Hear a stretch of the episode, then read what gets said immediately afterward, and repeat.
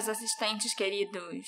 Bem-vindos a mais um episódio do Detetive do Sofá. Eu sou a sua host, Marcela Souza, e eu tenho que falar que hoje eu tô com raiva, Alexandre. Mas por quê? O que, que eu fiz? Você não fez nada. Mas a gente vai falar novamente do trio desaparecido de Fort Worth, lembra? Rachel Trilka, Renee Wilson e Julie Mosley. Como poderia esquecer? Eu acho uma boa hora para avisar que esse episódio é uma continuação, né, do... Sim, do do, nosso especial de Natal. E seria conveniente que vocês estivessem com a mente é, a par das coisas. Então, quem não ouviu o nosso episódio número 4, Quatro. para ter uma noção mais ou menos do que a Marcela tá falando, que a gente tá. A Marcela vai fazer um, um resumão, mas é interessante que vocês tenham tudo fresco até para saber sobre o que, que ela tá se referindo, sobre o que, que ela tá desmentindo, comprovando. Principalmente se vocês ainda não escutaram, né? Que podem ter assistentes que ainda não ouviram aquele episódio, ele é bem antigo. Esse caso é muito difícil, porque tinha muito pouca informação oficial disponível. Então você vai lembrar que eu ralei muito para descobrir como aquele dia específico, o dia 23 de dezembro de 74, transcorreu e eu tive que confiar nas pessoas que eu entrevistei. Então você tá com raiva dos seus entrevistados? Para quem não se lembra, eu falei na época com o Rusty Arnold, o irmão da Rachel, com o Tommy Trilka, o marido da Rachel na época do desaparecimento, e com a Deborah Arnold, a irmã mais velha, adivinha de quem? Da Rachel. Que também era ex-noiva do Tommy e que estava morando com o casal. Vocês lembram que esse caso, como o Alexandre já disse, foi o nosso especial de Natal. E vocês também devem se lembrar que eu disse que eu ia continuar investigando. O meu faro de jornalista me dizia que eu devia procurar outras fontes, sabe? Conversar com parentes da Renee e da Julie também, já que eu falei basicamente só com a família da Rachel. E eu acho que vocês também vão lembrar que eu achei a família dela meio esquisita, principalmente o Rusty Arnold. E eu acho que eu tinha razão. Não só eles são esquisitos, como um deles mentiu descaradamente para mim, outro só quer fama e o terceiro continua um enigma. Ao longo desse episódio, vocês vão identificar quem é o mentiroso, quem é o aproveitador e quem é o enigmático. Eita. Estão prontos para voltarem para Fort Worth? Eu com certeza tô, inclusive eu iria lá pessoalmente acertar umas contas e distribuir uns socos e pontapés. Você tá rindo? Sua, sua tendência à violência. É, quando eu fico com raiva, eu fico violenta. Existem tantas inconsistências nesse caso que chegar a um cronograma preciso do paradeiro da Rachel, da Renee e da Julie naquele dia era quase impossível. Para refrescar sua memória, no primeiro episódio sobre esse caso, eu cheguei à seguinte linha do tempo. No dia 23 de dezembro de 74, a Rachel acordou, levou o marido Tommy até a oficina do pai dela, onde ele trabalhava, voltou para casa para se arrumar e passear no shopping. Ela precisava do carro para fazer as últimas compras de Natal e foi por isso que ela levou o Tommy ao trabalho. A Rachel então se arrumou e foi até o quarto da irmã dela, a Deborah, perguntar se ela queria ir junto. A Deborah disse que não porque queria ficar na cama já que ela tinha trabalhado até muito tarde na noite anterior. Antes de sair de casa, a Rachel ligou para a amiga Renee, que estava na casa da avó, e a convidou para ir ao shopping com ela. A Renée aceitou, contanto que a Rachel prometesse que elas estariam de volta até às quatro da tarde, porque ela tinha que se arrumar para ir a uma festa de Natal com o namorado. O namorado da Renée era Terry Mosley, que tinha acabado de dar um anel de compromisso para Renée minutos antes da ligação de Rachel. O Terry tinha duas irmãs mais novas, a Janet e a Julie. A Rachel saiu de casa, dirigindo o Oldsmobile marrom, e foi até a casa da avó da Renée buscá-la para ir ao shopping. Chegando lá, estavam na frente da casa a Renée, o Terry, a Janet e a Julie. A Renée entrou no carro e ela e a Rachel convidaram o Terry para ir no shopping também. Ele recusou porque tinha prometido passar o dia com um amigo que faria uma cirurgia de hérnia. Elas então convidaram a Janet, de 11 anos, que também recusou porque tinha planos com uma outra amiga. A pequena Julie, de 9 anos, foi quem começou a insistir para ir junto. A mãe dela acabou permitindo e as meninas aceitaram levar a Julie com elas. Pouco antes do meio-dia, Rachel, Renee e Julie partiram em direção à loja Army Navy, onde a Renee tinha reservado uma calça jeans. De lá, elas seguiram para o shopping Seminary South e mais tarde, vários compradores relataram terem visto as meninas no local. Às quatro da tarde, a mãe da Renée percebeu que tinha alguma coisa errada, porque ela ainda não tinha chegado para se arrumar para a festa. A mãe da Julie também ficou chateada porque ela ainda não estava de volta. A família da Renée foi procurar as meninas no shopping e por volta das seis da tarde eles avistaram o carro da Rachel no estacionamento superior, próximo a Sears. As portas do carro estavam trancadas e um presente de Natal embrulhado estava no chão do banco do passageiro. Esse era um presente da Renée para o enteado de dois anos da Rachel, que se chamava Sean. E por enquanto, até agora, o que foi noticiado, e até o que você falou também, é que elas foram pro shopping e provavelmente desapareceram no shopping, né? Exatamente. Alguma coisa teria acontecido enquanto elas passeavam no shopping. Alguém. Eu lembro do episódio passado, vários relatos de. Ah, eu vi três meninas falando com um cara esquisito. Eu vi três meninas falando com segurança. Eu vi três meninas com não sei o que lá. Sendo empurradas para dentro de uma van. Eu lembro de várias histórias assim. Então, foi mais ou menos aí que a gente parou, tentando descobrir o que aconteceu com essas meninas no shopping. Porque o carro delas foi encontrado no shopping, sendo que elas foram pro shopping. Isso foi o que eu apurei, né, até aquele momento, a respeito do dia que elas desapareceram. Mas uma coisa eu acho que eu posso afirmar agora quase com certeza. As três meninas não estiveram no Seminary South no dia do desaparecimento.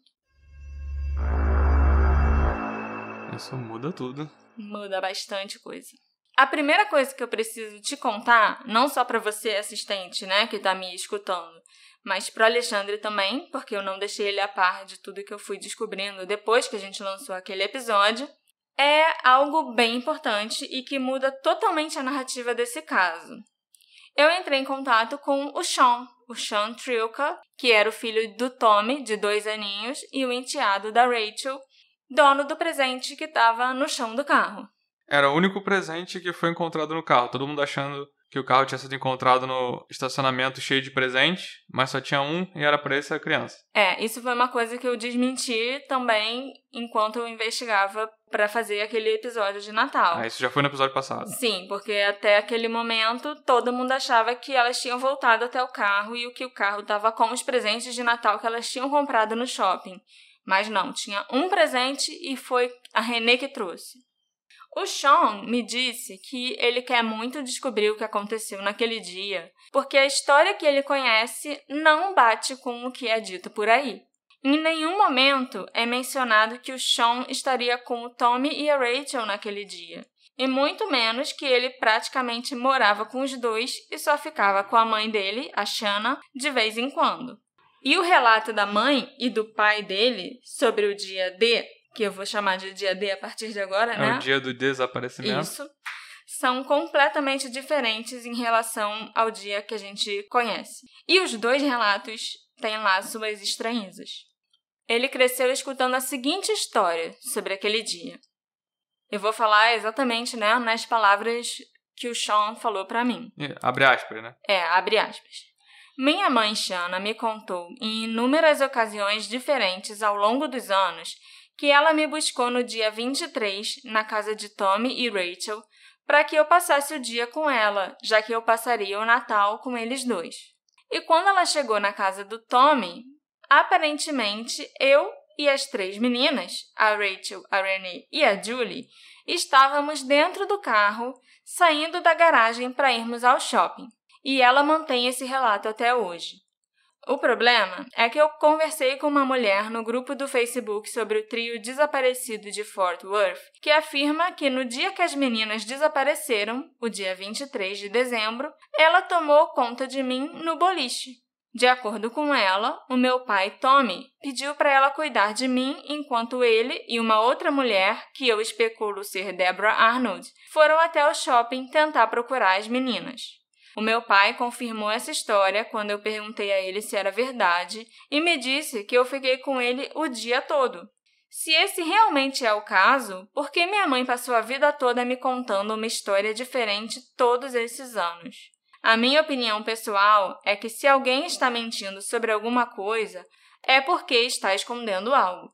Eu não sei o que pensar, mas eu sei que se a gente quiser ter respostas, nós devemos colocar o Tommy, a Shanna e a Deborah juntos numa sala. Assim, talvez a verdade venha à tona.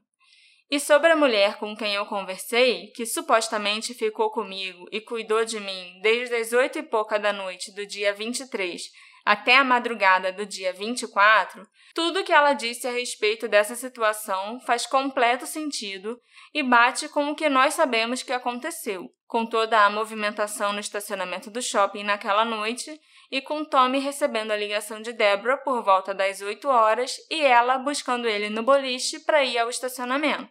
Eu atualmente tenho minhas suspeitas do que aconteceu, mas elas são só isso, suspeitas. Fecha aspas. Então, isso que ele disse mais ou menos contradiz com o quê? Na verdade, não exatamente contradiz, porque o Tommy nunca falou nada a respeito do filho. Eu nunca perguntei diretamente para ninguém. Ah, com quem que tava o Sean nesse dia? Mas é estranho porque a Shanna diz que ela foi pegar o, o filho na casa do Tommy e da Rachel por volta do meio-dia. E a Rachel, a Renee e a Julie estavam ali no carro na garagem da casa. O que, que elas estavam fazendo lá se nesse horário elas supostamente deviam estar no shopping? Entendi, porque além do tempo que a gente tinha anteriormente, elas saíram de casa. A Rachel saiu de casa por volta de 10 e meia, buscou as meninas, foram numa loja e foram direto pro shopping. Então, não, nessa história que a gente ouviu falar esse tempo todo, é, não teve uma visita de volta à casa da Rachel. Não, isso nunca foi nem considerado. Essa mulher que o Sean conta que cuidou dele naquela noite se chama Carol Michaels. E ela confirmou para mim que ela ficou cuidando do Sean no boliche até o Tommy retornar. E ela se lembra exatamente daquela noite porque foi a noite que algo bem incomum aconteceu na cidade. Três meninas desapareceram de uma vez. Sempre que acontece alguma coisa muito marcante, você acaba se lembrando daquele dia pro resto da sua vida. E com a Carol não foi diferente. A Carol também me disse que ela nunca foi procurada pela polícia para dar depoimento ou ser entrevistada. Na verdade, até agora ela praticamente nunca tinha sido procurada por ninguém.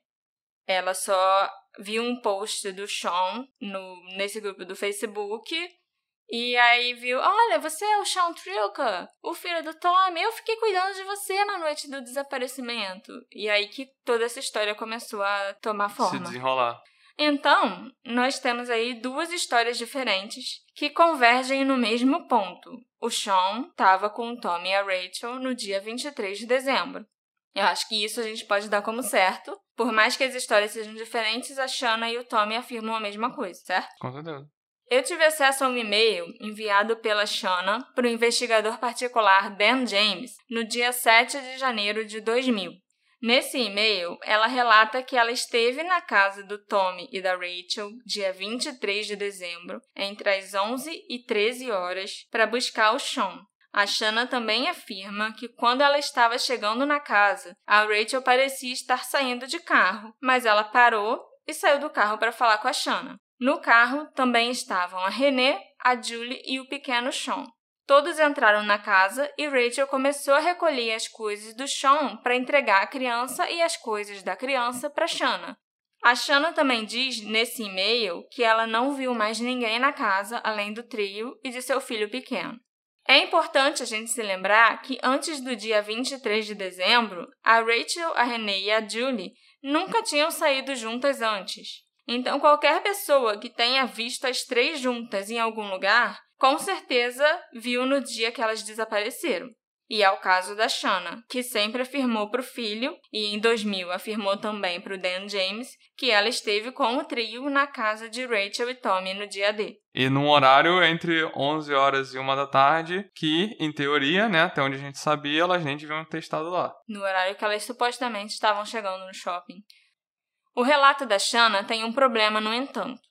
Ninguém viu o Sean com a Rachel no carro quando ela foi buscar a René. A Rachel saiu do carro, conversou com todos os amigos que estavam por lá, esperou a Julie ligar para a mãe e insistir para ir ao shopping, e nesses 15 minutos mais ou menos que ela ficou por lá, ninguém viu o Sean. Ou pelo menos ninguém se lembra de ter visto o Sean. E por que o Tommy diz que ficou com o filho o dia todo? O álibi dele é que ele passou o dia trabalhando na oficina e ele com certeza não levaria a criança para a oficina. Então, aonde estava o Sean enquanto ele trabalhava e com quem? Será que o Tommy pegou o Sean com a Shanna depois que ele saiu do trabalho e levou o menino pro boliche com ele? Até esse momento, era indiscutível que o trio tinha ido para a Army Navy e depois ido para o shopping Seminary South. O trio ter ido à casa da Rachel não era algo nem cogitado até agora. Eu consegui estabelecer alguns horários conversando com testemunhas e verificando alguns documentos da polícia de Fort Worth que me foram disponibilizados por um novo parceiro e aliado nesse caso. O nome dele é Vincent Strange e ele tem um podcast chamado Gone Cold, que fala sobre crimes não resolvidos que aconteceram no Texas, o estado onde o Vincent vive. O Sr. Strange começou a investigar o desaparecimento do trio de Fort Worth mais ou menos ao mesmo tempo que eu para o podcast dele. E nós nos conhecemos e começamos a trocar informações através do grupo do Facebook do Missing Trio. Ele ficou tão obcecado com esse caso quanto eu. A diferença é que ele já mora no Texas e ele conseguiu viajar para Fort Worth atrás de informações. Então, para quem tem um bom domínio do inglês e quiser mais informações sobre esse caso, Vincent fez um especial de seis episódios sobre o caso do trio desaparecido. E qual é o nome do podcast dele? Gone Codes. O Vincent conseguiu acesso a muitos documentos, registros, matérias de jornais que ele fez a gentileza de compartilhar comigo. E foi assim que eu consegui determinar algumas coisas muito importantes.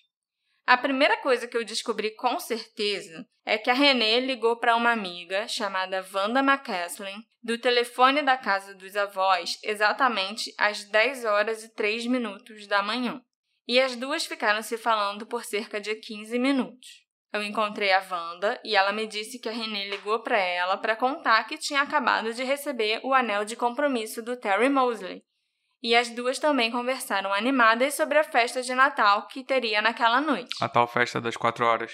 É, que ela tinha que se arrumar, né? A uhum. partir das quatro horas. Foi depois de desligar o telefone com a Wanda que a Renée recebeu a ligação da Rachel, por volta das 10h20 da manhã, e concordou em ir ao shopping com a amiga. Depois da ligação, ela se arrumou e ficou do lado de fora, no jardim da frente da casa dos avós, esperando pela Rachel e conversando com os amigos que moravam ali perto. Esses amigos eram o Terry Mosley, é claro, a Janet, a Julie, as duas irmãs do Terry, e uma outra amiga chamada Terry Ann Shepard. Essa Terry Ann é nova, a gente nunca ouviu falar dela. É, eu descobri a Terry Ann agora também, né, recentemente. E, mas ela é uma pessoa bem importante, você já vai entender por quê. A Rachel chegou dirigindo o Oldsmobile por volta das 10h30, segundo Terry, Janet e Terry Ann. Todos passaram cerca de 15 minutos conversando e Rachel e Renee convidaram Terry para ir, que não podia porque ia visitar o um amigo, a gente já sabe. A Janet e a Terry Ann também foram convidadas. Mas a Terry Ann não podia ir no shopping naquela hora porque ela ainda tinha algumas coisas para fazer para a avó dela, e a Janet também não podia ir para o shopping porque ela tinha ficado de ajudar a Terry Ann. A Julie foi quem acabou indo com a Rachel e a Renee. Mas a Janet e a Terry Ann combinaram de encontrar o trio ao meio-dia na seção de discos da loja de departamento Murphy's do shopping Seminary South. Isso é novidade. O trio saiu da casa dos avós da Renée pouco antes das 11 horas. Era acho que 10h45, de acordo com o Terry. E elas foram direto para a loja Army Navy. Elas foram vistas na loja e identificadas pelo balconista por volta das 11 horas ou 11h10. A Renée pegou dois pares de calça pantalona que ela tinha reservado, não um só como a gente tinha imaginado, e trocou a calça que ela vestia por uma das calças novas que ela comprou. Depois ela botou a calça antiga e o outro par novo na mala do carro da Rachel. A única coisa que é muito estranha no relato do balconista é que ele não viu a Julie em momento nenhum. Só a Rachel e a Renée entraram na loja. E a gente sabe que o relato dele é verdade, porque a Renée tinha reservado as duas calças e isso estava registrado por escrito na loja e ela buscou pessoalmente. Então, aonde estava a Julie enquanto as outras duas entraram na loja? Será que ela ficou no carro? É, ou no carro, foi ver outra loja. Eu achei isso um pouquinho estranho, mas É, mas isso é uma... provavelmente não quer dizer nada, né? E isso é um avistamento verificado. Sim, né? verificado. E tá lá a assinatura da Renê quando ela retirou as calças que ela tinha reservado e pagou por elas. Foi a última vez que a polícia tem certeza absoluta que elas realmente foram vistas. Pelo menos, né? Duas delas, a Rachel e a Renê. Aqueles avistamentos todos do shopping, não, não tem como ter certeza. Não tem certeza. E a polícia chegou a essa conclusão só agora, tipo, recentemente, nesses últimos cinco meses. Nossa, não sabia. Sério. Porque eles tentaram localizar todas aquelas testemunhas de quem eu falei no primeiro episódio. Muitos daqueles relatos chegaram pra polícia de segunda mão. Tipo, a mãe da Rachel ligava e falava: Olha só, tem uma amiga minha que disse que viu a Rachel no shopping aquele dia entrando. As três estavam entrando numa van. E aí a polícia, na época, não fez nada. Hoje em dia tentaram localizar essas pessoas, né? Essa que amiga. segundo. Né, essa amiga e outras pessoas que supostamente deram esses relatos, e essas pessoas não sabem de nada. Eita. Quando a Janet e a Terry Ann chegaram no shopping para encontrar as três ao meio-dia no lugar marcado, a Rachel, a Renee e a Julie não estavam em lugar nenhum. Elas esperaram por cerca de 20 minutos, mas as três não apareceram. A Janet e a Terry Ann não tinham motivos para se preocuparem. Elas simplesmente acharam que as meninas tinham se esquecido de encontrar com elas ou acabaram perdendo a hora enquanto passeavam. As duas passaram a tarde no shopping, passeando e fazendo umas comprinhas de Natal.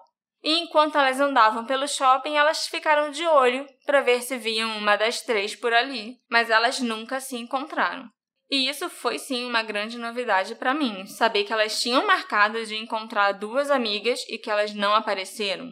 Eu descobri essa informação conversando com o Terry Mosley, que foi bem gentil e me retornou quase que imediatamente quando eu mandei mensagem para ele no Facebook. Foi ele, inclusive, que me apresentou a irmã dele, Janet, e a amiga Terry Ann, que continua sendo amiga da família Mosley até hoje. Elas marcaram com essas. As três meninas marcaram com essas outras duas meninas Sim, de se encontrar no shopping meio-dia. sim. E a gente achando que elas teriam ido pro shopping, não tem por que elas não terem se encontrado, Sim. né? Mas elas esperaram, esperaram, procuraram. e- Esperaram quase meia hora, elas não apareceram. É, vamos dizer assim, que as pessoas que conheciam as três meninas Aham. não viram as três meninas no Não. shopping. E a gente também sabe que pode ser que elas estivessem na casa da Rachel, ao invés de estar no shopping. Que é naquela hora, né? naquela hora. Mas por que, que elas iriam pra casa se elas tinham marcado com as meninas? E agora eu vou te contar também uma outra coisa bem suspeita e meio estranha. Uma das coisas que me deixou meio puta, entendeu?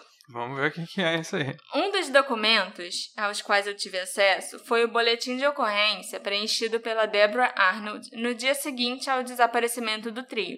Eu acho que vocês vão se lembrar que eu conversei com a Deborah no outro episódio e ela me disse que a última vez que ela esteve com a irmã foi quando a Rachel entrou no quarto dela de manhã, antes das 10, perguntando se ela queria ir no shopping. E essa parte não entrou no episódio, mas ela ainda me disse como ela se arrependia de não ter ido no shopping, não ter aceitado esse convite, pra ter cuidado da irmã mais nova e tal, sabe? Ah, se, eu- se eu tivesse feito alguma coisa, algo seria diferente. É, se eu tivesse com ela, será que eu conseguia proteger e tal? Uhum. Mas, nesse boletim de ocorrência, ao ser perguntada sobre quando ela viu a Rachel pela última vez, a Deborah afirmou que foi ao meio-dia e meio do dia 23. Um horário bem diferente do que ela me falou e que ela falou para todos nos últimos 40 anos.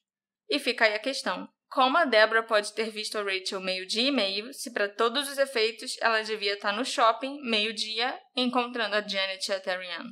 E assim a gente volta ao relato da Shanna, mãe do Sean Trilka, que disse nos depoimentos e também disse para o filho ao longo de todos esses anos que ela encontrou a Rachel, a Renee, a Julie e o pequeno Sean quando foi buscá-lo na casa da Rachel e do Tommy dia 23, entre 11 e 13 horas. Então a gente não tem só esse relato aí que não batia com outros relatos. Agora a gente tem um documento que ela assinou e Sim. prestou essas informações de que eu vi ela Medimê e esses anos todos. Ela omitiu esse detalhe. Todos nós estamos acreditando que a última vez que ela viu a irmã foi de manhã, Antes das 10. quando ela foi convidada para pro shopping. Sim. E é isso que a gente tá acreditando, é isso que a gente. É isso que a própria, os próprios investigadores particulares e todo mundo, sabe? Tudo que tá escrito até hoje em todos os lugares falando desse caso não menciona essa, esse boletim de ocorrência com esse horário de meio-dia e meio. E é aquilo. A memória das pessoas sempre tá mais fresca quanto mais próximo for do fato que Não, é, aconteceu. isso foi, esse né? boletim de ocorrência foi no dia seguinte Foi no dia falou. seguinte, entendeu? Então, assim, Esquisito, né? bem esquisito. Isso te deixou puta. Me deixou puta, porque ela. Não sei se ela já mentiu tanto que ela acredita que isso é verdade, ou se ela mentiu na lata, assim, pra mim, enquanto a gente conversou. Você falou com ela no outro episódio. Você chegou a perguntar sobre esse boletim de ocorrência agora? Depois daquele episódio, eu fiquei bem ativa no grupo do Facebook, falando com o irmão dela de novo, né, com o Rust, falando com outras pessoas. E quando eu fiquei sabendo disso, eu tentei entrar em contato com a Débora. E nunca mais tive resposta nenhuma dela. Nem por e-mail, nem por mensagem, nem botando lá uma, um textão, um textinho lá, tipo, ah, Débora, entre em contato comigo, por favor, no grupo, nem mandando recado pelo Rust. O Vincent também não conseguiu falar com a Débora pro podcast dele. Ele mandou até carta pra ela. A gente sabe o que o trio fez e onde elas estiveram entre 10 e meia e mais ou menos 11 e meia da manhã. Daí em diante, depois que elas saíram da loja Army Navy, nada mais pode ser comprovado. Será que depois de irem na loja, a Rachel resolveu passar em casa por algum motivo? Será que o Sean realmente estava com ela no carro quando ela passou na casa dos avós da Renée e ninguém reparou? E ela foi para casa, sei lá, deixar a criança lá porque a Shanna ia buscar? E como que o Sean foi parar no boliche com o Tommy às 8 da noite e acabar sob os cuidados da Carol? Coitada da Carol que não tem nada a ver com a história.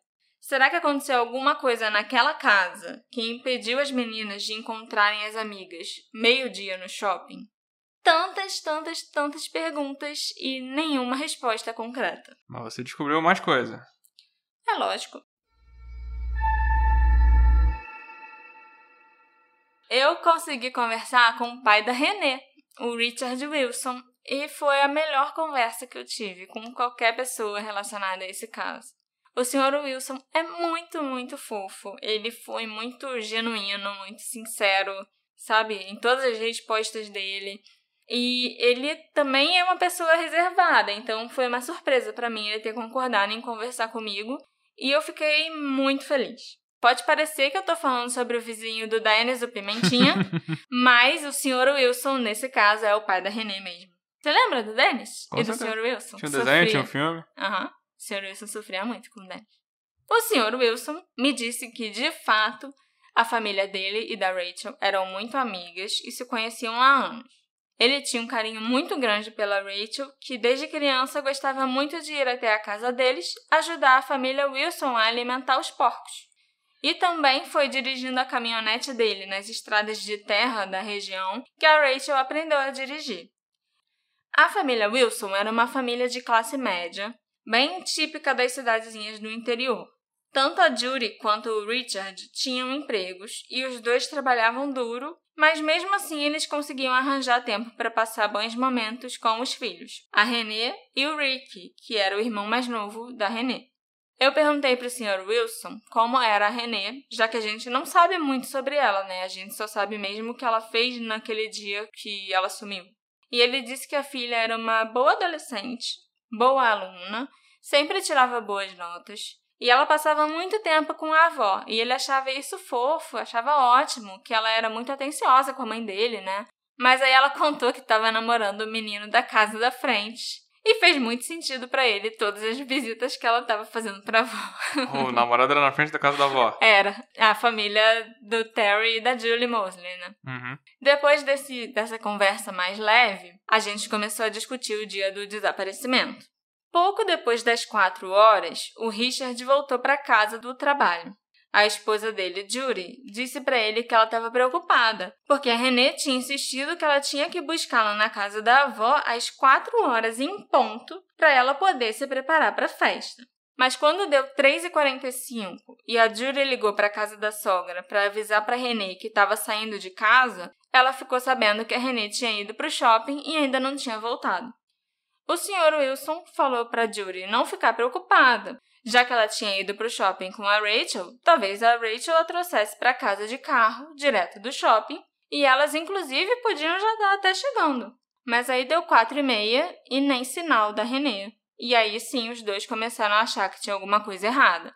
A Judy fez algumas ligações para outros amigos da Renée, mas ninguém tinha notícia dela. A Judy ligou para casa da Rachel, tentando falar com ela ou com o marido da Rachel, Tommy, né? E quem atendeu foi a Deborah Arnold, que disse para ela que não tinha visto a Renée naquele dia, mas que a Rachel tinha saído por volta das 10 e meia da manhã para ir para o shopping e ainda não tinha retornado. A Deborah também disse para Judy que o Tommy tinha ido para o boliche. Depois de falar com a Deborah e saber que a Rachel também não tinha aparecido em casa, a Judy e o Richard foram para o Seminary South Shopping Center. Lá, a Judy andou pelo shopping procurando as meninas e entrou em todas as lojas perguntando se elas tinham sido vistas. Aí ela ligou para a casa da sogra de um telefone público para saber se a Renée tinha voltado, se ela tinha ligado para a casa da avó, mas ninguém tinha notícia. O irmão do Richard resolveu ir para o shopping também para ajudar na busca. Ele e o Sr. Wilson se separaram no estacionamento enorme do shopping e começaram a procurar o Oldsmobile da Rachel.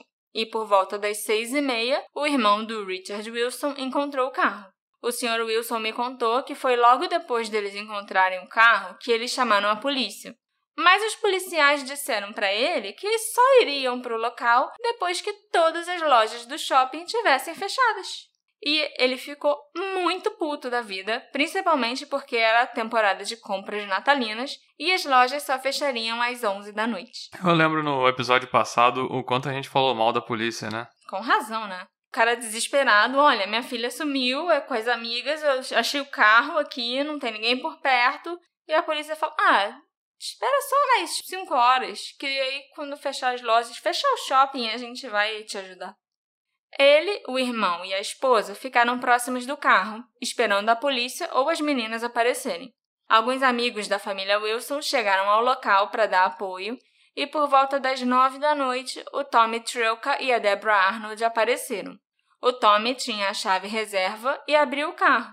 Assim, eles viram a sacola da Army Navy na mala e o presente para o Sean, que estava no chão do carro. A polícia chegou, eram quase 11 da noite, e só tomou os depoimentos de quem estava por ali e pediram que no dia seguinte eles fossem à delegacia para formalizar o relatório do desaparecimento caso as meninas ainda não tivessem voltado. Eu lembro que a polícia mandou ele pegar o carro e levar para casa, né? Não, a polícia falou: "Ah, deixa o carro aí essa noite para ver se elas vão voltar, pegar o carro para ir embora". Mas aí no dia seguinte, como elas não tinham voltado, o carro estava no mesmo lugar, a polícia ligou pro Tommy e falou: "Ah, vai lá e pega seu carro". O Tommy chegou e já abriu o carro com a chave reserva, sabe? Uhum. A polícia mesmo não quis nem saber do carro. A Judy, o cunhado, alguns amigos né, da família Wilson, o Tom e a Deborah foram embora. O Richard Wilson e o melhor amigo dele, chamado Floyd Carter, ficaram para trás e resolveram passar a noite no estacionamento de tocaia vigiando o carro, armados com as escopetas e espingardas deles. Eu lembro disso. E ele falou isso como se fosse uma coisa tão comum e ao mesmo tempo tão engraçada. Com toda sabe? a naturalidade de um texano. Exatamente. Eu, eu morri de rir. Aí eu perguntei para ele se ele viu algum movimento estranho ou se ele viu aquele tal segurança do shopping que anos depois afirmou que viu as meninas num carro e tal. Uhum. E ele falou, morrendo de rir, que graças a Deus que ele não viu nenhum segurança. E nenhum segurança viu ele e o amigo ali também, porque eles estavam armados até os dentes. E os seguranças com certeza iam se assustar Podiam chamar a polícia. Podia ter acontecido até uma troca de tiros ali no meio do estacionamento. E pior ainda, era fazer os dois saírem do estacionamento. Sim, eles tinham um trabalho ali a fazer. Até aí, não tinha nada fora do normal, né? Nada que a gente já não soubesse. Porque para mim é muito fora do normal a pessoa poder ficar armada no estacionamento e rindo disso hoje em dia. Mas ele contou a versão dele e tudo tá batendo com a versão Sim. do que a gente sabia do episódio passado. Sim, ele é uma pessoa sensacional, o Sr. Wilson. Ele me contou também uma coisa esquisita, que é uma novidade pra gente. Lógico que isso não compromete nada que a gente já saiba sobre os Wilson, né? Sobre a família da René e tudo que ele falou e bate com o que a gente sabia realmente sobre os movimentos da família Wilson. Mas é uma coisa que é, é uma novidade para mim, porque em algum momento, não muito tempo depois que eles encontraram um carro, o Sr. Wilson teve uma suspeita. Ele lembrou de um garoto de 18 anos que tinha tentado namorar a René e de quem ele não gostava nem um pouco. O rapaz tinha chegado a pedir para ele para namorar a René e ele respondeu: Hell no! Ele tinha 18 anos, a René tinha quantos mesmo? A René tinha 15, acho 14 ou 15. Ele começou a pensar que aquele garoto podia ter feito alguma coisa com a filha dele. E ele dirigiu até a casa do rapaz. Ele esmurrou a porta, quase derrubou a porta da casa, mas o garoto não estava em casa, então o Sr. Wilson voltou para o shopping. Para ficar de tocar. Isso. Na verdade, ainda para ficar esperando a polícia, né? Porque isso era umas seis ah, e meia, sete da noite ainda. Esse rapaz, de quem o Sr. Wilson suspeitou logo de cara, se chamava Vernon Beatty. Ele morava na mesma rua que a avó da Renée, na casa da esquina. A Rachel chegou a namorar o Vernon e a Renée também quis namorar com ele e ele com ela, mas o pai não deixou. Com razão, né? Ainda mais se o pai ficar sabendo que já tinha namorado a amiga dela, vai deixar ainda namorar a filha? Não. Bagunça? Bom, não é bagunça, não. Algum tempo depois, a Renée começou a namorar o Terry Mosley, que o pai aprovava. O Sr. Wilson me contou uma fofoca bombástica. No dia 15 de novembro de 74, a Renée organizou uma festa de aniversário para Rachel na casa deles mesmo, da família Wilson. E aí, quando o Sr. Wilson chegou em casa, enquanto a festa ainda estava acontecendo, ele notou a Rachel e o Vernon sentados juntos num sofá dando os amassos. Eita! O Sr. Wilson foi até eles e disse para Rachel que ele não aceitaria esse comportamento na casa dele. Afinal, ela já era casada com o Tommy. Sem contar que ele já não gostava do Vernon e não ficou feliz de ver o rapaz na casa dele. Então o Sr. Wilson encontrou esse Vernon e a Rachel andando nos amassos é. um mês antes dela desaparecer. Um mês antes dela desaparecer, já estando casada com o Tommy há uns cinco meses, pelo menos. O Sr. Wilson é o, é o cara para conversar, eu falei. E ele também me disse outra fofoca boa. Ele falou que o Vernon ligou a uma da manhã do dia 24 de dezembro para a família Arnold e disse que ele tinha visto as três meninas na loja de discos do shopping, o mesmo ponto de encontro que elas tinham marcado com as amigas ao meio-dia. E isso foi só algumas horas depois do desaparecimento, enquanto o Sr. Wilson ainda estava de tocaia no estacionamento. O Vernon disse que ele estava com elas no shopping aquele dia, mas depois ele retirou essa parte da declaração e afirmou para a polícia que, na verdade, ele tinha falado com a Rachel naquela manhã, quando ela ligou para ele convidando ele para ir no shopping. Depois que a Rachel ligou, o Vernon afirmou que ele pegou uma carona para encontrar a Rachel e a Renée na casa da avó da Renée para ir no shopping com elas. Quando ele chegou, a Rachel e a Renée estavam agindo com um pouco de indiferença, falando umas besteiras e algumas obscenidades okay. que incomodaram ele. Então ele resolveu não ir mais. E ele disse também que ao invés de ir ao shopping, ele ficou bebendo uísque com Terry Mosley até a hora de ir trabalhar. Tem tanta coisa estranha nessa ligação do Vernon para a família Arnold e também no depoimento dele para a polícia que eu não sei nem por onde começar. Primeiro que não faz sentido nenhum alguém pegar carona para ir até uma casa que fica na mesma rua. Segundo, que ninguém afirma ter visto o Vernon naquela manhã, e tinha muita gente com a René e a Rachel na frente da casa da avó da René. E por último, o Terry sempre afirmou ao longo dos anos que ele passou o dia com um amigo que ia fazer a cirurgia de hérnia. Logo depois do Natal de 74, o Vernon foi para a Califórnia, onde ele tinha família.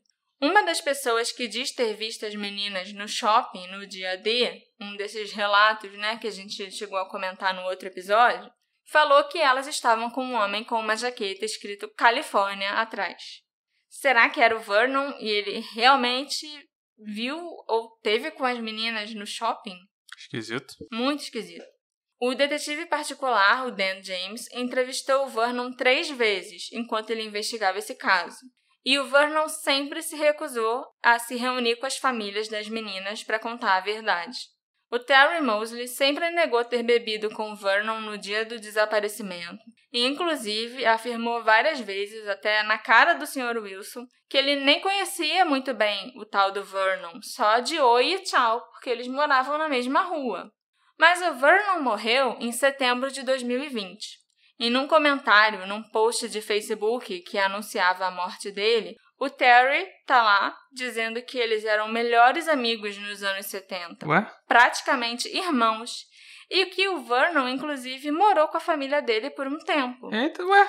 E que depois que ele se mudou para Califórnia, eles acabaram perdendo o contato e ele se arrependia muito disso. O que me faz perguntar por que o Terry mentiu. Que não conhecia o cara. Isso. O Sr. Wilson não sabia desse post do Facebook com os comentários do Terry. Eu que mostrei para ele. E ele ficou muito chateado. Muito, muito chateado. Ele disse que ele ia chamar o Terry pra, pra, perguntar, conversar, falar, poxa, por que, que você mentiu pra é mim, sabe? E ele não. Depois ele não me disse o que aconteceu. Eu vou até... Ou se rolar, né? É, eu não sei nem se ele conseguiu falar com o Terry e tal, porque o senhor Wilson não tem Facebook. Uhum. O Vincent me deu o contato dele e tal, e a gente foi se falando. Vincent do podcast. Isso.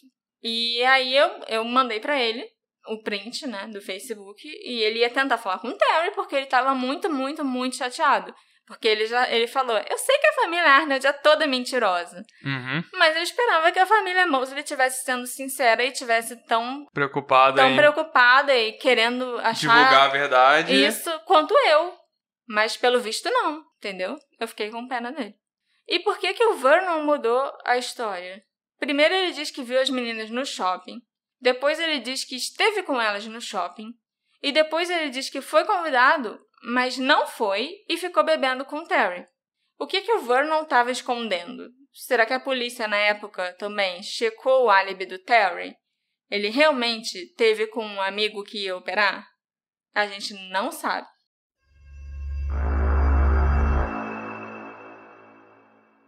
A única evidência física na história desse caso é a carta, que chegou no dia 24 de dezembro e ela continua a causar confusão até hoje.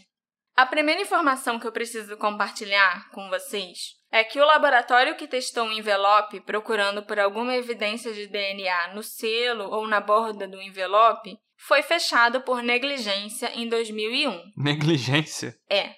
E o envelope original nunca foi devolvido à polícia de Fort Worth pelo laboratório. Então a gente não tem nem como fazer um novo teste para tentar obter um perfil de DNA em um laboratório de confiança. Negligência. Tá tudo errado nesse caso. Até o laboratório tá errado. O laboratório é fechado por negligência. Isso é mais um absurdo completo que a gente encontra nesse caso. Mas assim, eu pessoalmente, eu não acho que uma análise do envelope produziria uma pista válida, porque eu acredito que aquele envelope não foi utilizado para enviar a carta. A caligrafia do envelope que estava endereçado ao Tommy não bate com a caligrafia da carta. Eu lembro. Começar. Parecia que o envelope era de outra carta, né? É isso. O Sr. Wilson confirmou que a carta foi trazida por Deborah para a casa dos pais dela e lá eles chamaram a polícia. A polícia pediu um envelope, então a Débora voltou até a casa do Tommy para pedir para ele, e dois dias depois ele foi lá na delegacia entregar um envelope para a polícia. Tinha algumas marcas de dobra na carta, e do jeito que ela tinha sido dobrada, baseada nas marcas né, que a gente vê no papel, ela não caberia naquele envelope que o Tommy levou. Era isso que eu estava lembrando. Isso. Um envelope era um envelopezinho genérico, sabe? Todo branco, que as empresas, tipo banco, seguradora, corretor de imóveis, ficam usando para enviar cartões de Natal para os clientes.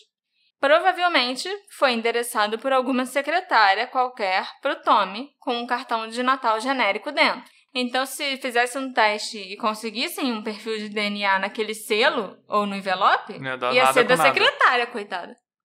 Em 2017, a carta foi analisada por uma perita grafológica e comparada com exemplos da letra de Tommy e Deborah. A analista acredita que a carta foi escrita por Tommy. As letras eram iguais e ela está disposta a testemunhar no tribunal se for preciso. E tem mais uma coisinha interessante sobre essa carta.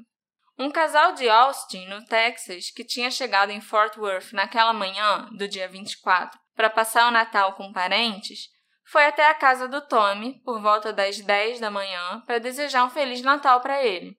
Esse casal era amigo de longa data dos pais do Tommy que tinham falecido no ano anterior. Quando eles chegaram na casa, eles viram a carta presa na porta da casa. Eles leram a carta achando que podia ser algum tipo de aviso aos visitantes e estava escrito: Eu sei que vou me ferrar por causa disso, mas nós apenas tínhamos que fugir. Estamos indo para Houston, nos vemos em cerca de uma semana. A última frase, informando a localização do carro, não estava escrita na carta. E muito menos o com amor Rachel no final. Peraí, então esse casal afirma que foi visitar O Tommy. foi visitar o Tommy e encontrou essa carta na porta. É, tipo, sabe as portas antigas que tinha um negocinho maldrava que você usava pra bater assim na porta? De ferro? A carta tava presa na porta pela aldrava, entendeu? Entendi. E aí eles leram a carta toda, porque ela tava Eram ali. três linhas, né? Só, na É, verdade. sim. Eles leram a carta toda, só que não constava a informação do carro que tá no shopping. Não. Era, eles leram uma versão incompleta da carta. Sim. E faltava também o com amor Rachel. E eles têm certeza disso. Eu não vou identificar esse casal a pedido deles, porque eles já sofreram muito assédio das pessoas na internet quando souberam o nome deles, né? E eles me Aham. pediram pra não falar. Mas eles têm certeza absoluta do que eles leram. Eles conversaram com a polícia, eles conversaram também com um detetive particular, o Dan James, e eu acredito no relato deles. Eles nem chegaram a bater na porta depois de ler o bilhete, só foram embora porque acharam que não ia ter ninguém em casa. Interpretaram aquilo como se não Como tivesse se ninguém em fosse casa. do Tommy, avisando pra alguém que, sei lá, que ele tinha convidado que ia aparecer pra visitar, entendeu? É estranho como uma coisa tão simples, né? Como você ir visitar um amigo, ele lê um bilhete que tava na aldrava da porta, pode te acompanhar pelo resto da vida e te fazer ser assediado pelas pessoas da internet que querem respostas e tal. É, é uma boa não, não passar o nome deles por aí. Mas eles me passaram muita credibilidade, assim, no que eles, no que eles viram. No- era um dia comum, sabe? Chegamos em Fort Worth, ah, nossos amigos, que a gente já conhecia há muitos anos, porque esse casal já tinha morado em Fort Worth, tinham se mudado para Austin há uns três anos antes do desaparecimento. Então vamos lá, vamos dar um oi pro Tommy, que perdeu os pais no ano passado. A gente era amigo dos pais dele, a gente ainda sente muito carinho por ele. Vamos lá desejar um Feliz Natal. E aí chega e vê aquele bilhete na porta. Tá, então ele tá fugindo pra Dizendo- Houston com alguém. É, dizendo que tinha que fugir, né? Nós tínhamos que fugir, estamos indo pra Houston. Em uma semana a gente volta. Mas a carta que acabou sendo conhecida por todo mundo é uma carta que tinha. Era exatamente isso, mas depois estava escrito: Deixei o carro no estacionamento superior da Sears, com amor Rachel. É, né? Esquisitaço, né? Apesar da perita afirmar que a letra corresponde à grafia do Tommy, o contexto da carta corresponde um pouco mais a Deborah do que ao Tommy. Porque ela tinha uma ligação com a cidade de Houston que ela se recusou a me contar quando eu perguntei exatamente isso pra ela, né? Eu lembro. Você tem alguma, vocês têm alguma ligação com Houston que você pode lembrar? Ela falou que sabe? o pai ficou em Houston internado Pois um é. tempo, etc, etc. Pois é. Mas você sabia que ela recebeu um amigo de Houston no dia dos desaparecimentos? Na casa da Rachel Na também? casa da Rachel. Era um amigo que também era um ex-namorado. Ele se chamava Sam e era um DJ que ia tocar em Fort Worth numa festa de Natal. Uhum. Ele chegou, supostamente, né? O Sam chegou no meio da noite do dia 23. E aí ele disse que viu toda aquela comoção acontecendo, porque as meninas tinham sumido e foi embora. Clima tenso. Passou a noite dirigindo para chegar em Fort Worth, não dormiu, só retornou e voltou pelo mesmo caminho que veio, que também não, não tem como, entendeu? Uhum. E isso é estranho, porque você também imaginaria que ele ia querer ficar em Fort Worth para dar um apoio para Deborah, já que ele era amigo dela, talvez até ajudar nas buscas. E existem relatos de que ele ficou uns dois ou três dias na cidade, Não voltou im não voltou no mesmo dia, como ele disse pra polícia. E que passou até um dia, pelo menos, lá na casa da Deborah.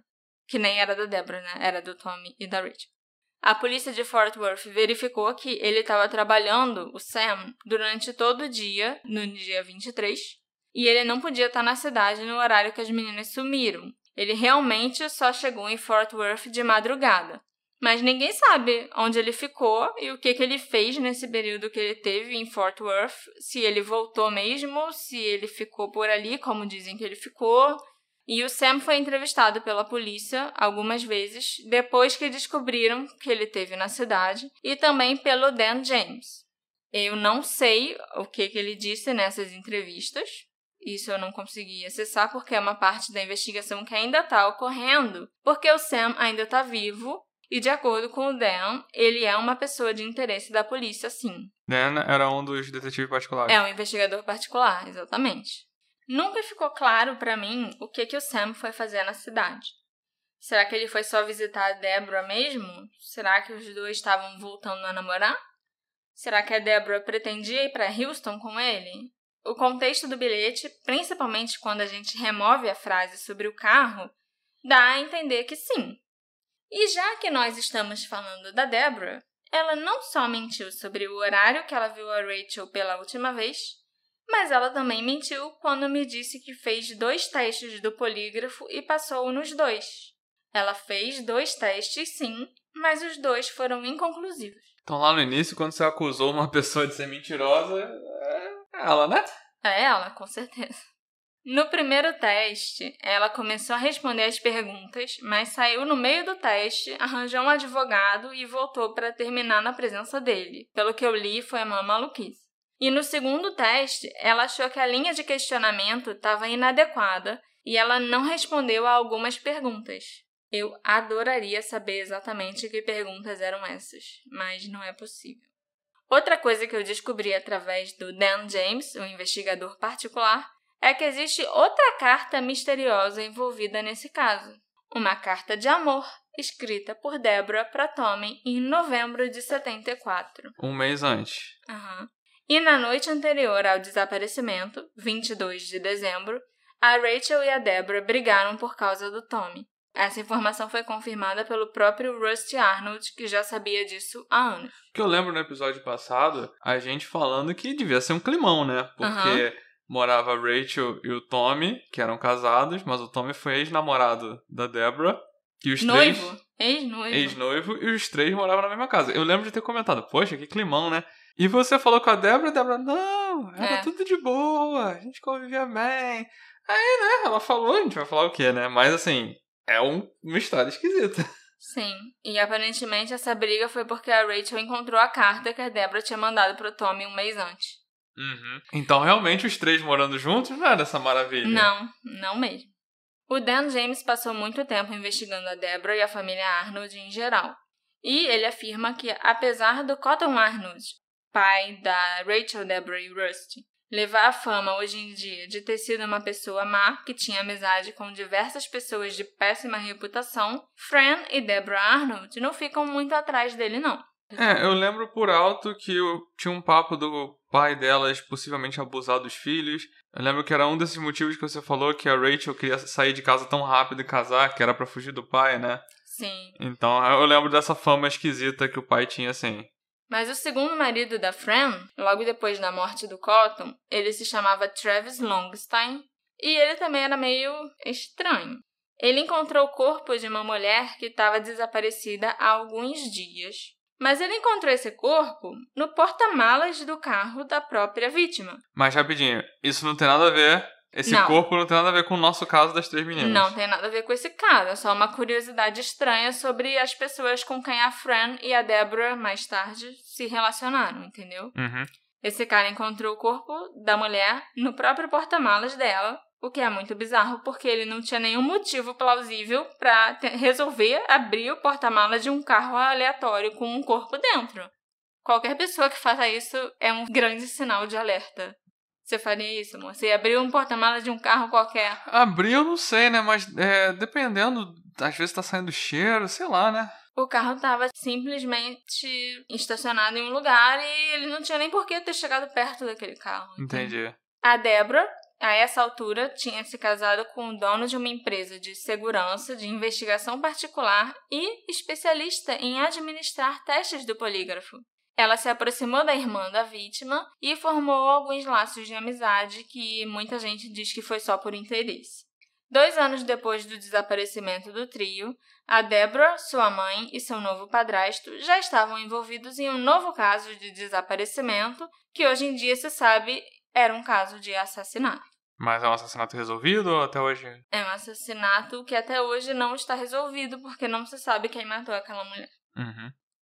É lógico que eu não tô querendo dizer que os monstros da família eram Fran e Deborah e que o Cotton era um santo que teve uma imagem manchada depois de morrer. O Cotton conhecia e era amigo íntimo de gente muito esquisita. Todo mundo ficou muito curioso no primeiro episódio sobre o homem que tinha a sacola de dentes humanos. Sim. E eu vou falar mais dele para vocês. O nome desse homem era Billy Simpson e ele também era um grande amigo de Cotton Arnold, tipo amigo do peito. O Billy é considerado um suspeito no caso do desaparecimento do trio, e eu vou te explicar por quê. Uma mulher chamada Sharon conheceu Billy em 1968. Ela era ingênua, tinha só 18 anos, se apaixonou por ele e se mudou junto com a filha Emily, de 3 anos, para a casa do Billy. A casa ficava num lugar que era tipo um ferro velho, cheia de veículos abandonados e partes de carros jogadas pelo quintal. O Billy tinha um costume meio estranho de enterrar peças de carro e outras coisas no local, e segundo a Sharon, tinham dois lugares principais onde ele enterrava suas coisas particulares.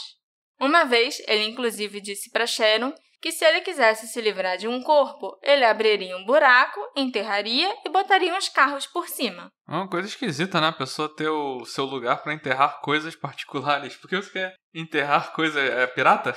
É, deve ser, enterrou um tesouro lá.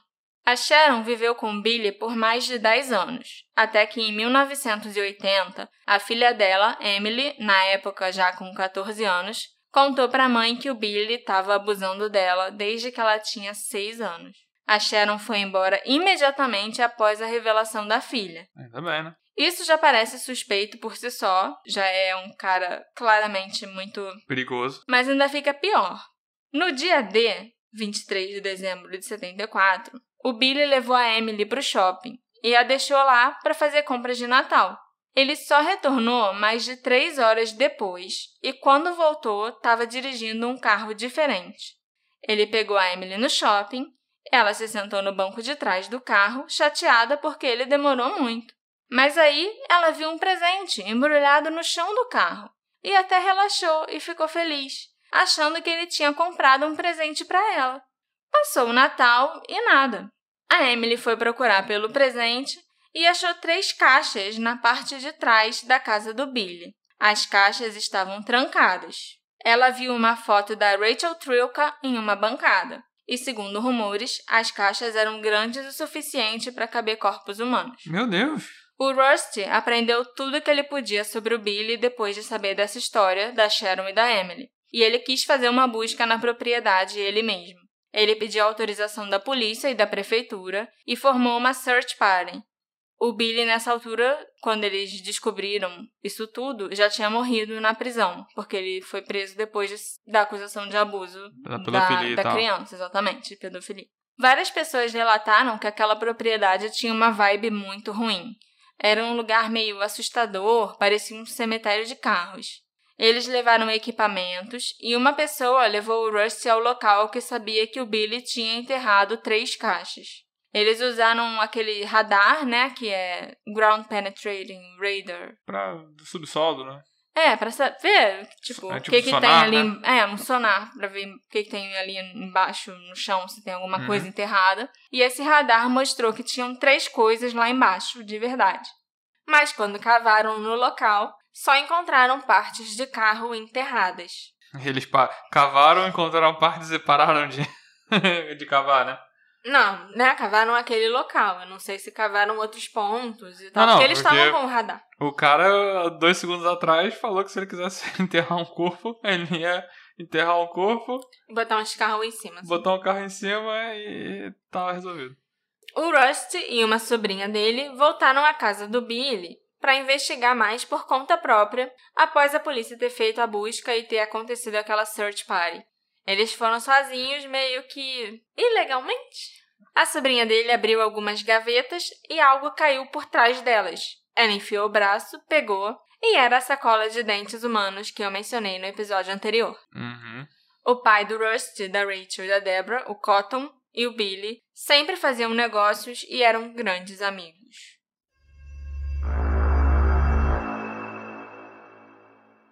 Em 1975, no início do ano, a mãe da Julie perdeu o emprego porque estava faltando muito ao trabalho para tentar procurar a filha.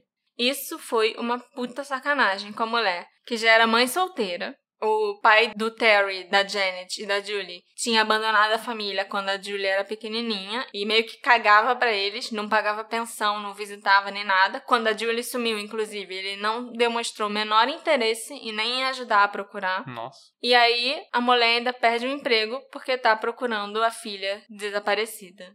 E como se ela já não tivesse sofrendo o suficiente, às 11 da manhã do dia 6 de fevereiro, ela recebeu um telefonema estranho. Quando ela atendeu, uma menina falou: Mamãe! Ela perguntou se era a Julie e a menina disse que sim. Se isso for uma brincadeira, por favor, pare, porque eu não aguento mais. Onde você tá? perguntou a Rayane Mosley para a menina, que afirmou que não sabia onde estava. A mãe não conseguiu entender o que mais a menina estava falando porque ela chorava muito. A Rayane tentou perguntar mais coisas, mas a menina desligou. Ela disse que acreditava que era a Julie sim, mas que ela parecia drogada ou doente. Está parecendo um pouco trote, ou então aqueles golpes de sequestro aqui do Brasil também, né? Mas era 75, né, amor? Sim, não acho que já existiu golpe de sequestro lá. Podia ser um trote. Mas mesmo assim. É... Porque a gente vai ver agora um caso parecido que aconteceu depois. Não, e, e, parece que a pessoa confirma que é a Julie depois que ela fala, é a Julie, e sim. E esse é, é, é, é, é o padrão. Sei lá, acho que a mãe. Eu gostaria de pensar que ela reconheceria a voz da Julie, sabe? Uhum. Não sei. Não sou mãe? No dia 8 de fevereiro, o telefone tocou de novo na casa da família Mosley. Dessa vez, o Terry atendeu o telefone. E a pessoa afirmou que era René. E o Terry falou: Não, né? Não. Conheço bem a voz da minha namorada, tenho certeza que não é ela. Aí a pessoa desligou. Nesse mesmo dia, os pais da René receberam três ligações que eles atendiam, mas a pessoa não falava nada. A Judy tinha um conhecido que trabalhava para a companhia telefônica, então ela falou rápido com esse amigo que rastreou a ligação. Descobriram que uma menina de 14 anos fez as ligações. O pai da menina a levou até a delegacia e ela admitiu que também tinha feito a ligação para a família Mosley fingindo ser a René, mas ela negou ter feito a ligação que fingia ser a Julie. Ela até se ofereceu para fazer o teste do polígrafo para provar que não foi ela. E a menina foi sendo pressionada, né, pela polícia e pelas famílias que queriam que ela admitisse que ela ligou fingindo que era a Julie. E ela não admitiu, ela começou a chorar porque ela, ela não tinha feito aquilo. Ela falou, mas eu tô falando a verdade, sabe? Eu, eu fiz. Eu... eu fiz essas outras ligações, mas eu não fiz essa primeira. Será que a Julie realmente conseguiu ligar para casa? Será que ela falou com a mãe? Nesse mesmo dia, a polícia ficou sabendo de um relato que um homem num carro dourado, com três meninas no banco de trás, foi visto em Euless, no Texas, a 15 milhas do centro de Fort Worth. O homem saiu do carro num posto de gasolina e foi na loja de conveniência comprar cerveja. O balconista se recusou a vender porque ainda era muito cedo. Aí o homem foi embora. Enquanto ele dirigia para sair do posto, uma das meninas conseguiu deixar um papel cair pela fresta da janela. Era um flyer de pessoa desaparecida do trio de Fort Worth. E no flyer estava escrito como se fosse um endereço: 1714 A9 RM Boulevard. A polícia interpretou isso como Rental Mill Road, apartamento 9, mas na Rental Mill não tinha um endereço com aquele número 1714 e nem em nenhuma outra rua que começasse com RM. A polícia checou outras possíveis estradas em outros lugares, mas não deu em nada. Será que eram as três meninas tentando deixar uma pista? Seria aquilo realmente um endereço que foi interpretado erroneamente? Ou será que era só uma coisa que alguém estava anotando rápido e que só faz sentido para a própria pessoa? Que nem eu fico anotando às vezes umas coisas que ninguém entende, é, sabe? Eu tô, eu tô inclinado a pensar algo assim. Eu também. Pareceu muito do nada. É. Quanto mais eu investigo todas as possibilidades e todos os criminosos que poderiam ter ligação com esse caso, mais certeza eu tenho que esse foi um crime de oportunidade. E que o responsável é alguém que as meninas conheciam e conheciam bem. Eu acredito que as três provavelmente foram mortas antes que alguém soubesse até que elas estavam desaparecidas. Elas foram à loja Army Navy e depois disso, uma testemunha coloca elas de volta à casa de Tommy e Rachel por volta de meio-dia. E isso bate exatamente com o BO da Deborah. Ao longo de todos esses anos, foi afirmado que elas foram para o shopping depois da loja, eu cheguei a contar para vocês alguns relatos de pessoas que afirmavam sim terem visto as meninas no shopping. Mas hoje em dia a polícia chegou à conclusão que o último avistamento comprovado é o da Army Navy. Da loja. Da loja. Do jeans. Mas essa informação que elas estiveram no shopping foi divulgada por tanta gente, em tantos veículos de comunicação, sites e entrevistas, principalmente da família Arnold, que virou canônica. E agora a gente sabe que isso possivelmente não é verdade. Uma coisa é certa: esse caso se torna uma obsessão de todo mundo que começa a investigar e que começa a se interessar por ele. São tantas tocas de coelho da Alice, sabe, pra gente cair de cabeça a respeito desses desaparecimentos, que chega a ser enlouquecedor. Eu vi de tudo enquanto investigava. Eu vi mentiras sendo contadas na minha cara, meias verdades sendo ditas para fazer um relato ter mais sentido e as coisas se encaixarem. E essas mentiras foram repetidas por tantas pessoas, por todo o clã da família Arnold, principalmente, ao longo de tantos anos, que elas acabaram se tornando a versão oficial da história. E essas mentiras foram inventadas e perpetuadas pelas pessoas mais próximas do caso, as mesmas que deveriam estar buscando a verdade e a justiça. E a imprensa também colaborou para perpetuar as mentiras dessas pessoas, mesmo que não tenha sido intencionalmente. E só deixando claro o que eu falei lá no início, você conseguiu identificar quem é a pessoa mentirosa? Sim, acho que foi a Deborah. Isso. Eu também falei que tinha a pessoa em busca da fama e a pessoa enigmática. É, quem é a pessoa em busca da fama? A pessoa em busca da fama é o Rusty, porque ele não trabalha, na verdade. Ele tem uma banda de rock e ele já escreveu duas músicas sobre o trio de Fort Worth. E todas as vezes que tem alguma reunião para saber novidade, ou então um grupo que vai bater papo para discutir o caso, até quando foram tirar os carros do lago, o Rusty faz shows para arrecadar fundos para a investigação que ele está desenvolvendo. É, e ele faz uns shows por aí também em homenagem ao trio. Então ele fica mantendo o trio na mídia. Não exatamente porque ele quer saber da irmã, Pra mim isso ficou bem claro, mas porque ele quer que a banda dele fique famosa. É, eu lembro que você achou ele meio esquisito e tal. Mas é, antes da gente gravar o primeiro episódio, eu só procurei um vídeo no YouTube para ter uma noção do que estava acontecendo. E parecia que o Rusty era a pessoa que. Era o único porta-voz do Sim. caso. Né? Era a pessoa que falava por todo mundo e era a pessoa que era ativa no grupo do Facebook, era o, era o dono do grupo do Facebook, se eu não me engano. Ainda é, infelizmente. É o dono. Ele sempre monopoliza. E para aquela youtuber lá, do vídeo que eu vi, que agora eu não vou lembrar, era, era uma americana, é, ele comentou que. Ah, não, porque eu tô. Eu tô, eu tô arrecadando dinheiro pra. Eu tô juntando dinheiro para fazer curso de mergulho porque eu vou lá é, mergulhar uhum. no lago pra achar, porque eu quero ver qual é, qual é daqueles carros lá. E para você depois ele não falou nada disso. e os carros continuaram lá. É, ele é muito muito esquisito e o que eu percebi que realmente o que ele quer é, é, ele estar no centro das atenções, entendeu? E a pessoa enigmática é o Tommy, que para mim ele ainda continua sendo um grande ponto de interrogação. Eu falei com ele de novo depois do primeiro episódio e ele me respondeu normal assim, só que ele é muito evasivo nas coisas que ele fala o Tommy está envolvido em todas as, as questões gritantes desse caso. Uhum. A letra da carta, a perita diz que é dele. Ele tinha a chave reserva do carro ele tava com o filho no boliche, sendo que a mãe pegou o filho e deu de cara com a Rachel meio de meio. Ele, ele, se mudou pouco tempo depois também, não foi? Pouco tempo depois e entrou com pedido de divórcio da Rachel e casou de novo. Acho que ele já casou mais cinco vezes depois. Não, eu lembro que quando você perguntou, eu acho que pra Deborah sobre o álibi do Tommy, a resposta da Deborah foi. Eu lembro que ele salvou minha família, porque ele emprestou dinheiro. É, eu perguntei assim. pra mãe dela. Pra mãe dela, pra Fran. Ah, ele, ele salvou nossa família. Ele emprestou os Ao invés- 20 mil dólares da, da dívida. É, a- a- eu lembro que a pergunta foi o álibi. Ah, o que, que você lembra do álibi Sim. dele?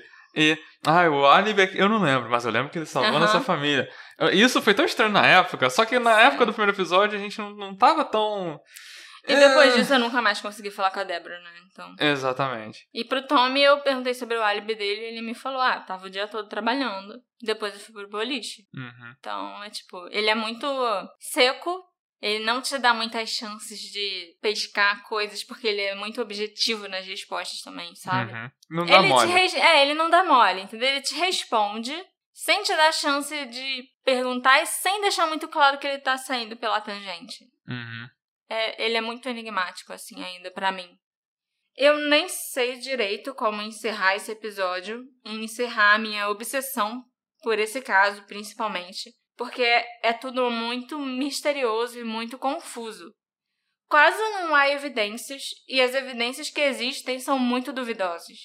Muita coisa dita nesse caso é mentira. Até a linha do tempo que a gente tinha era uma mentira. Hoje em dia, com tudo que eu descobri, eu tenho minhas suspeitas. E eu acho que eu consegui fornecer bastante informação para vocês tirarem as próprias conclusões e até conseguirem adivinhar qual a minha teoria principal. É, porque é importante eu entrar agora e falar que eu, como, como sou a equipe de advogados do Detetive do Sofá, eu meio que dei uma censurada na Marcela de falar qual era a teoria dela, porque... Eu ia falar mesmo. Porque, é, a gente entra num, momento em que tá todo mundo vivo, existe aí o crime de calúnia, que a gente não pode cometer de bobeira, apesar de serem pessoas que estarem lá nos Estados Unidos. É, não vamos dar mole, mas eu tenho certeza que a Marcela deu bastante informação. Acho que dá pra entender exatamente onde ela queria chegar antes de eu ter falado, não, tira, corta, vamos cortar isso aqui, por favor. Porque você tá falando que, né, né? Eu tava sendo realmente muito clara, falando que eu acho que isso, isso, isso aconteceram e que a pessoa tal é a culpada. A Marcela deu informações suficientes, vocês podem tirar suas conclusões, vocês podem tirar a mesma conclusão dela. Inclusive, vocês são, estão convidados a comentar pra gente, mandar pra gente o que, que vocês acham. Pode me mandar DM que eu falo o que, que eu acho também. Isso pode? Aí.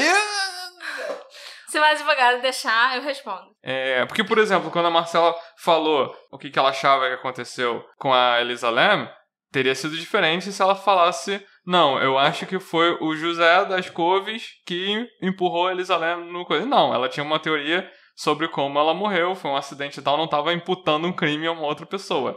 Então não teria problema ela falar naquele momento.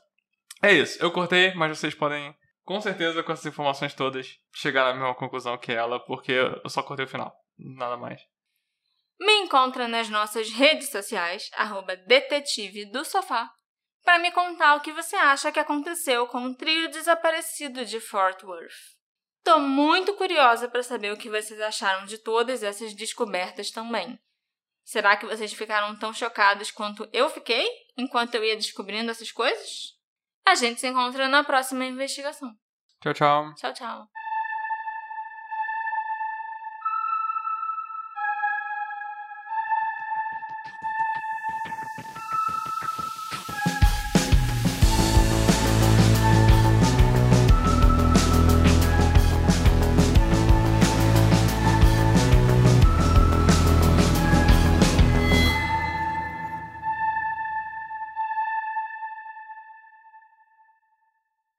Hey, você se interessa por crimes reais, serial killers, coisas macabras e tem um senso de humor um tanto quanto sórdido? Se sim, você não está sozinho. Se você precisa de um lugar recheado de pessoas como você, venha conhecer o podcast Pátria Amada Criminal. Todas as semanas tentamos entender o pior da humanidade. Nesse processo, a gente ri, chora, fica brava, fofoca, porque afinal de contas é assim que a gente fala quando está entre amigos. Suas novas melhores amigas trevosas estão aqui no Pátria Amada Criminal.